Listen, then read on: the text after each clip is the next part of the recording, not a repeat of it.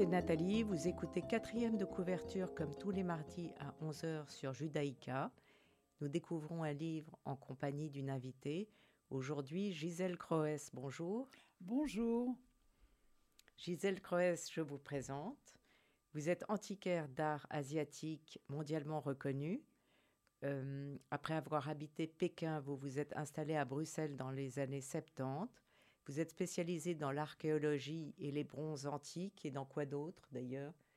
Dans beaucoup de choses qui représentent la Chine ancienne, les premiers âges qui se développeront ensuite dans une grande civilisation que nous connaissons tous.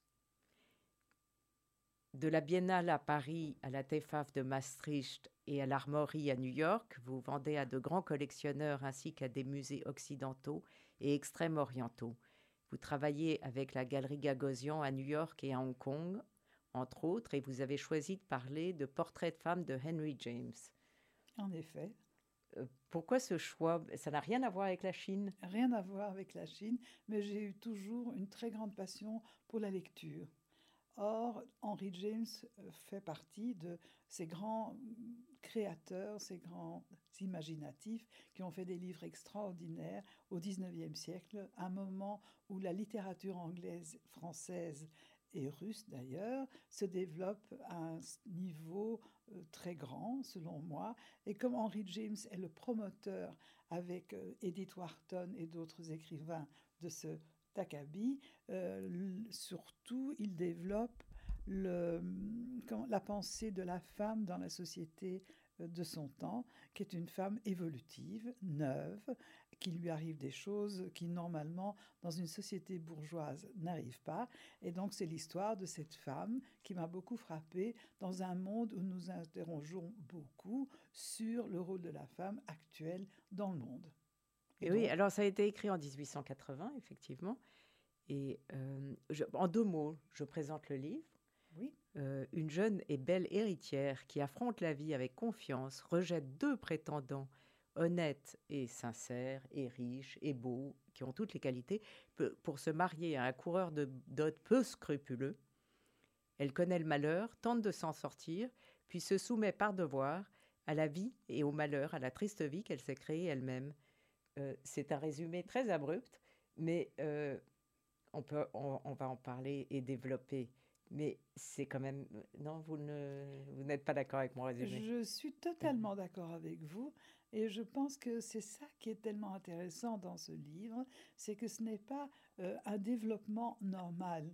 Dans les livres que nous lisons en général, il y a des, bien sûr, moments où les choses sont terriblement dures, mais en général, l'héroïne d'un roman euh, remonte la pente et choisit le bonheur. Et choisit le bonheur. Ici, c'est une sorte de pulsion de mort qui est quelque chose qui est très particulier dans toute l'œuvre d'Henry James.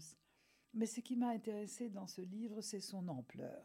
C'est le fait d'une histoire qui commence avec un être très jeune aux États-Unis et qui se termine à Rome plus tard, euh, dans le malheur. Mais c'est tout ce qui est expectations, comme on dit en anglais, ce qu'elle attend de la vie et toute, son toute sa transformation qui m'a intéressée.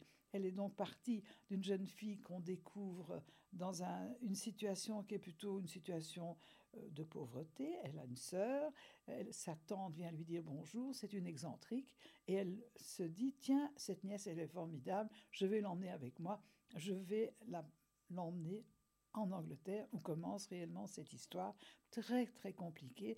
Et c'est toute l'évolution psychologique de cette jeune femme qui a tout ce qu'elle pourrait avoir, la richesse puisqu'elle hérite de son oncle, l'amour de trois ou quatre jeunes gens autour d'elle et qui décide contre toute attente de ne pas être une lady Warburton mais d'être quelqu'un de indépendant et elle part en Italie et ça rejoint quelque part aussi les poncifs du temps d'Henry James. c'était le grand tour, le grand tour étant ce tour que toute la bourgeoisie et petite aristocratie qui n'existait pas vraiment euh, aux États-Unis, mais ces gens qui partaient en Angleterre à la découverte de l'Europe, à la découverte de l'Italie surtout, la France ensuite, et qui euh, développent ces poncifs que nous retrouvons dans ce livre, la découverte du monde européen. Mais il avait, il avait euh, imaginé avec une héroïne précédente qui était Daisy Miller, cet archétype de l'américaine qui arrive en Europe, qui fait le tour de l'Europe et qui s'impose comme, euh, comme une américaine type, mais et qu'il décrit de manière détachée et intime, comme il le fait avec cette Isabelle, qui, qui est très mystérieuse tout de même, cette Isabelle Archer. Oui, c'est-à-dire qu'elle est mystérieuse. On ne le découvre, ce mystère, qu'au fur et à mesure. Donc tout est caché aussi dans ce roman. Et si on ne connaît pas la fin, et en général on ne la connaît pas évidemment, on ne sait pas quel sera son destin, comme elle-même ne sait pas quel sera son destin. Elle tombe amoureuse d'Osmond, euh, qui est un personnage affreux, horrible, calculateur, sous un dehors d'homme euh, délicat, amoureux, riche, sophistiqué, et qui fera son malheur, bien entendu. Mais c'est le destin des êtres de ne pas toujours être ce qu'ils pensaient être au départ. Oui, et puis ce qui est intéressant, c'est que un personnage n'existe pas en lui-même. C'est l'idée de, James. Euh, je vais, il, il, dit Vous ne trouverez jamais un homme ou une femme isolé. Chacun de nous est un faisceau de réciprocité. Qu'est-ce que nous appelons une personnalité? Où commence-t-elle? Où finit-elle? C'est ce que demande un des, personnages du roman et c'est une des questions cruciales du livre sur ce détail de la personnalité qu'il creuse. Euh, c'est vraiment intéressant. C'est très intéressant parce que justement, il y a dans ce roman une multiplicité de personnages, dont un crucial, c'est sa rencontre avec une Madame Merle en Angleterre. Et cette Madame Merle lui paraît être le sommet de la sophistication, de la bonté, de, du cœur ouvert, de l'intelligence et du savoir-faire. Et puis, au fur et à mesure de ce roman, euh, elle découvre les à côté horribles de ce personnage et elle découvre qu'en réalité, elle est la mère de la petite fille qu'elle a adoptée et la maîtresse de son mari. Et à partir de ce moment-là, il y a une sorte de déchirement dans tout le reste du roman. Quel est votre personnage préféré? Elle, évidemment. Oui.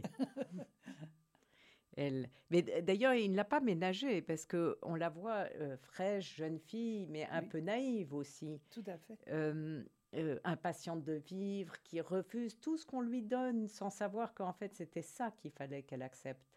Absolument. Et donc elle se précipite. à corps perdu dans la vie.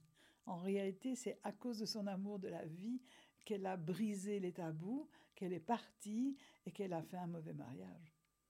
C'était donc un calcul difficile et ténébreux. Gisèle Croès, vous avez choisi Queen Somebody to Love. Vous aimez cette chanson Vous l'écoutez souvent? Je ne l'écoute pas très souvent, mais j'aime beaucoup et j'aime beaucoup Queen et j'aime beaucoup Freddie Mercury. Je pense que c'est un grand créateur, un grand chanteur, un, un homme habité par la musique et également par un destin qui sera peu favorable puisqu'il est mort du sida. Oui,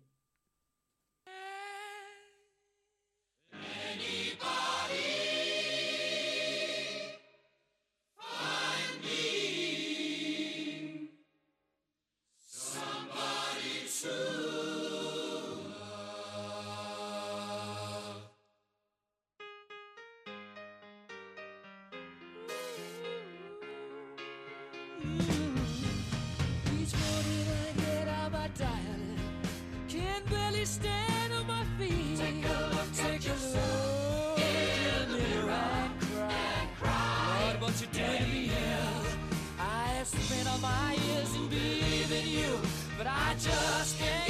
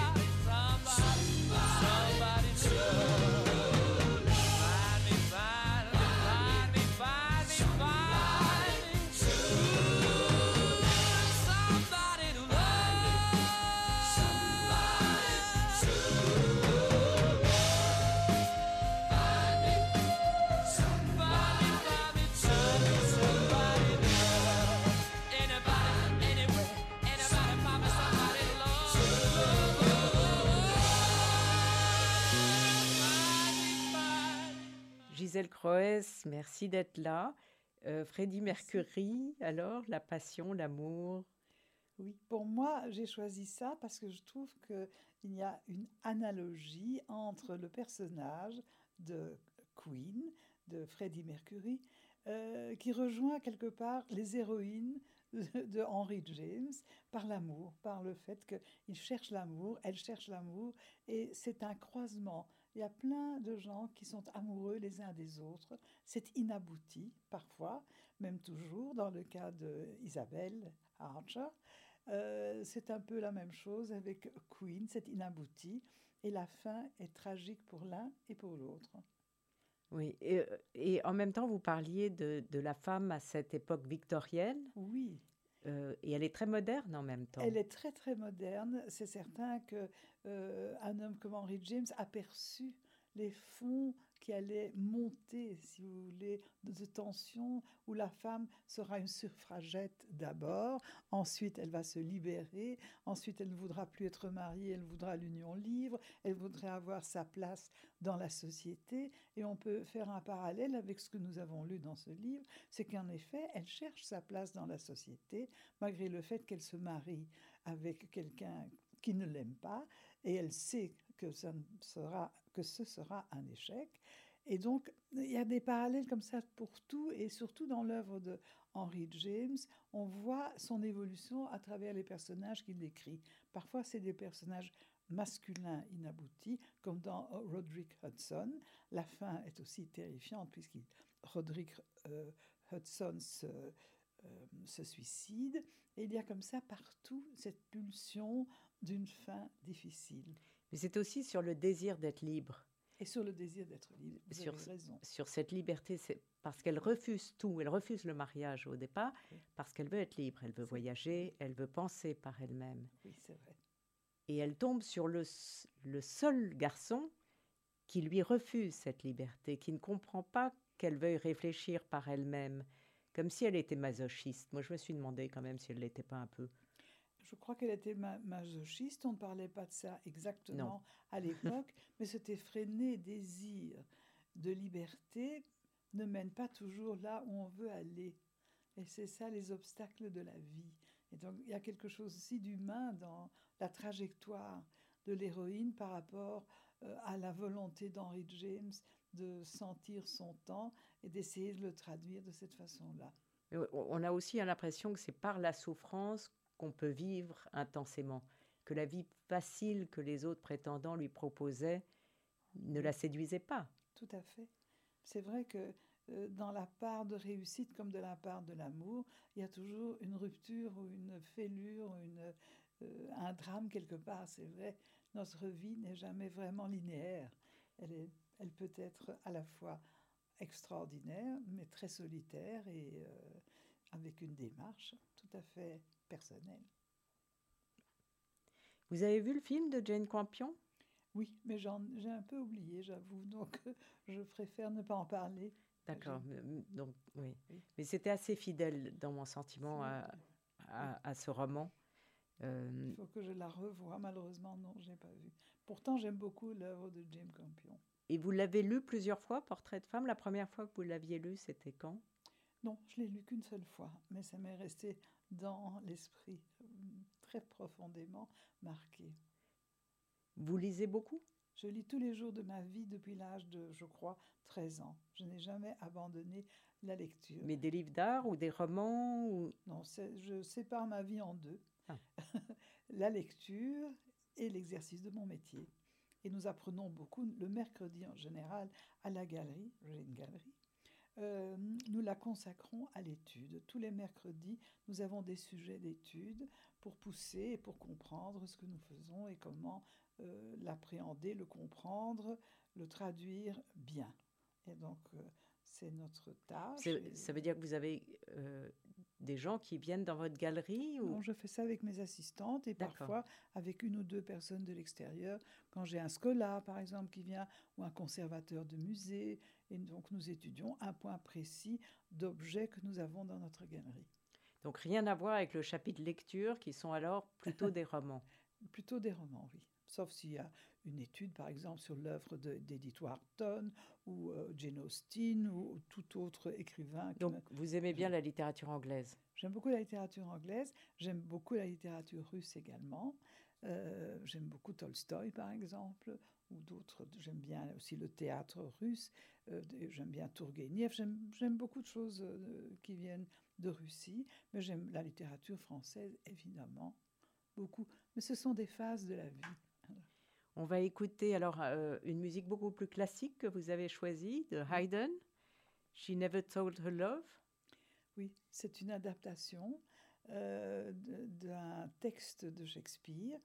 Haydn a été pendant un très court moment en Angleterre et il a composé ça euh, à la fin du XVIIIe siècle, vers 1790-1795, je crois, euh, pour quelqu'un. Et donc c'est ça que j'ai choisi. Il s'agit bien entendu, comme toujours, d'amour.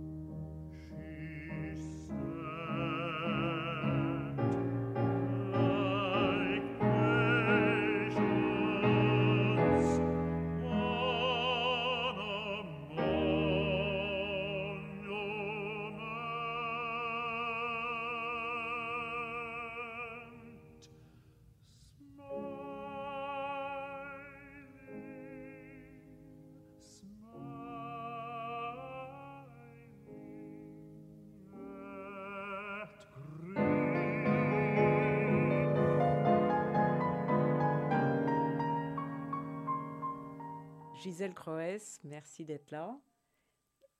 Vous avez choisi donc euh, cette musique. Euh, pourquoi?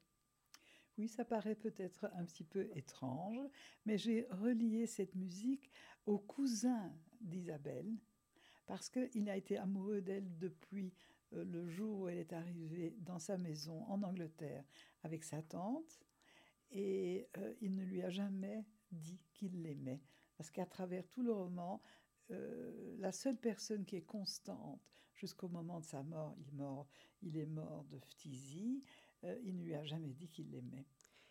Et en même temps, il est effectivement toujours présent et plus encore, c'est lui qui persuade son père de lui léguer de l'argent en disant cette femme veut sa liberté, il faut la lui donner. Oui. Euh, je lui lègue la moitié de ma fortune pour elle et elle ne le saura jamais. Oui. Et donc, euh, toute cette abnégation, cet amour, je trouvais qu'il fallait en parler parce que ça fait partie comme d'un autre roman. On a l'impression que dans le roman tellement complexe de Henry James, tous les personnages sont un roman à part entière. Ils ont leur histoire dans l'histoire d'Isabelle. Et Henry James a sa cousine au début de sa vie qu'il aime infiniment Oui. Et qui va mourir. Donc c'est l'histoire transposée en C'est réalité. vrai. en Il l'a vécu cette histoire. C'est vrai. Voilà. Et il y a un autre personnage euh, féminin qui est très central, qui est Madame Merle, qui est terrible. qui est terrible, qui est une femme très dure, qu'on ne perçoit pas ainsi au début du roman. C'est comme dans la vie, on a des gens qui nous fascinent, on les regarde, on pense qu'ils sont très élégants, très supérieurs, très intelligents, ils connaissent tout, ils ont le pouvoir de nous influencer. Et puis au fur et à mesure de la vie qui se développe, on voit des aspects de- du caractère qui ne sont pas du tout ce qu'on pensait. Et euh, on est obligé de penser, oula, je dois me défier de cette personne. Ou parfois, quelqu'un de bien ou mal intentionné vous dit, pas du tout, sachez que. Et là, dans ce roman, c'est la belle-sœur de Isabelle qui lui dit, attention, vous avez à côté de vous votre mari, il a une maîtresse, c'est Madame Merle, et l'enfant que vous élevez avec tant d'amour, c'est leur enfant à eux. Et s'ils veulent quelque chose, c'est votre fortune. Et donc, ça commence très très mal pour elle à ce moment-là, parce qu'elle doit réviser toutes les positions qu'elle a eues jusqu'à présent. Et Ralph, qui pensait la lancer dans la liberté, les voyages, avec, avec de l'argent, en réalité, a fait son malheur. En réalité, il a fait son malheur. Mais ça, on ne le saura jamais. C'est une destinée. Et puis on ne sait pas si elle est très malheureuse, parce qu'elle l'est très malheureuse, mais je pense qu'elle aime être malheureuse aussi. Je, je trouve Non que la fin du roman est très mystérieuse. Il y a monsieur, la dernière séquence, il y a Monsieur Woodward. J'espère que je ne me suis pas trompée sur son nom. Goodwood. Woodwood, pardon, euh, qui lui dit Viens avec moi, rentre en, en Amérique. Parce qu'elle désobéit à son mari. Quand Ralph, le cousin Oui, euh, qu'il adore, est en train de mourir, Oui. elle va le voir et son mari ne veut pas qu'elle parte. exactement. Et donc, elle, elle, vraiment, elle brave tous les interdits à l'époque. C'était compliqué pour une femme quand même Oui, de dire non à son mari. On oublie. Mais euh, Henry James le dit très très bien. Euh, et elle va chez Ralph et là arrive son amoureux de toujours. Absolument. Oui, et qui lui dit Viens avec moi. Et elle est tentée. Et elle est tentée, et il revient, la, il revient la voir le lendemain. euh, et la, la grande, sa grande amie lui dit Mais elle est partie, elle n'est pas là. Et donc le roman se termine sur un non-dit. On ne saura jamais si elle est partie à Londres simplement pour euh, vivre sa vie, ou si par hasard elle va le retrouver, ou si elle repart à Rome. En fait, Mais- excusez-moi, je me trompe. Non, non, non. Vous vous trompez pas du tout. Non Euh, pas du tout. On ne sait pas très bien. On se dit qu'elle retrouve, elle va retrouver son mari parce que mais- tout d'un coup, euh, euh, c'est ça qui, la sa liberté, c'est d'être morale. C'est comme ça que moi je l'ai lu. C'est que le, le comble de la liberté pour cette femme qui voulait être libre, Oui. c'est de retrouver son mari qui la hait. Oui. Mais c'est son devoir. Et la morale fait que c'est- une morale qu'elle a choisie et, euh, et qui est, je crois, euh, ce que, enfin, c'est comme ça que je l'ai lu, la fin. Ah bon? Mais- J'ai eu peur de me tromper. Et elle dit non à son amoureux de toujours. Ah oui, vous voyez, nous avons deux Mais nous n'avons pas. C'est toujours l'intérêt oui, des livres, ah c'est qu'on lit jamais les mêmes histoires Oui, en C'est la même réalité. personne, mais c'est pas la même histoire. Et Madame Merle, euh, Madame Merle est tellement séduisante au début. Ah oui, elle est très très séduisante, très élégante. On a l'impression, on la voit dans un beau costume avec des vêtements extraordinaires, d'une grande générosité avec Isabelle, euh, jusqu'à jusqu'à à peu près les trois quarts du livre. Donc c'est vraiment à la fin que ce personnage se découvre avec euh, toute sa vilainie. Oui, et moi j'aime aussi les décors, les costumes, Ah le thé en Angleterre, dans les jardins. Il y a des tout- ah, descriptions d'une subtilité avec rien. Oui, avec rien. Et aussi euh, le palais à Rome, qui, est magni- qui semble être magnifique. On a envie d'y être tout de suite. Oui, absolument. Mais il, il a l'art quand même de, de décrire euh, l'infiniment rien, la, la s- la- la psychologie des personnages, la variation d'une humeur même. Tout à fait. Ça, pour moi, c'est son génie. C'est l'image qui- qu'il suscite dans notre imagination. Euh, vous voulez deux mots de conclusion, euh, Gisèle Croès, sur ce magnifique livre, Portrait de femme de Henry James? Ma conclusion est qu'il faut absolument lire Henry James de A à Z. En anglais ou en français? Si on peut en anglais, c'est très difficile pour un Européen en tout cas, ou en tout cas dans mon cas, euh, en français si on ne peut pas faire autrement. Merci Gisèle Croès. Merci à vous. Vous pouvez réécouter quatrième de couverture sur Radio Judaïka dimanche à 14h et sur podcast ou sur radiojudaïka.be. Et je vous retrouve mardi prochain à 11h pour une nouvelle émission.